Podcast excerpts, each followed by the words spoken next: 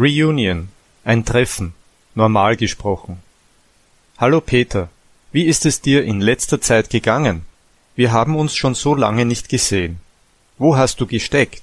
Ist alles in Ordnung mit dir, Alter? Hoffentlich hast du genug Zeit gehabt, über deine Ex-Freundin hinwegzukommen.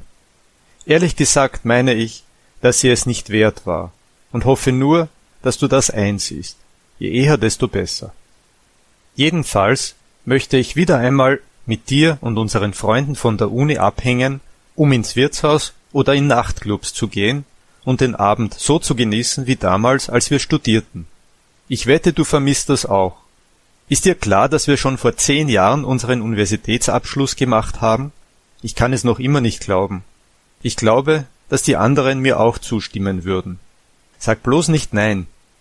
Übrigens, ich habe in einem Monat Geburtstag, und wenn ich mich recht erinnere, du auch, nicht wahr?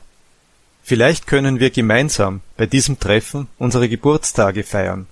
Wenn du das willst, schreib mir so bald als möglich, weil es eine Weile dauern wird, eine gute Party vorzubereiten.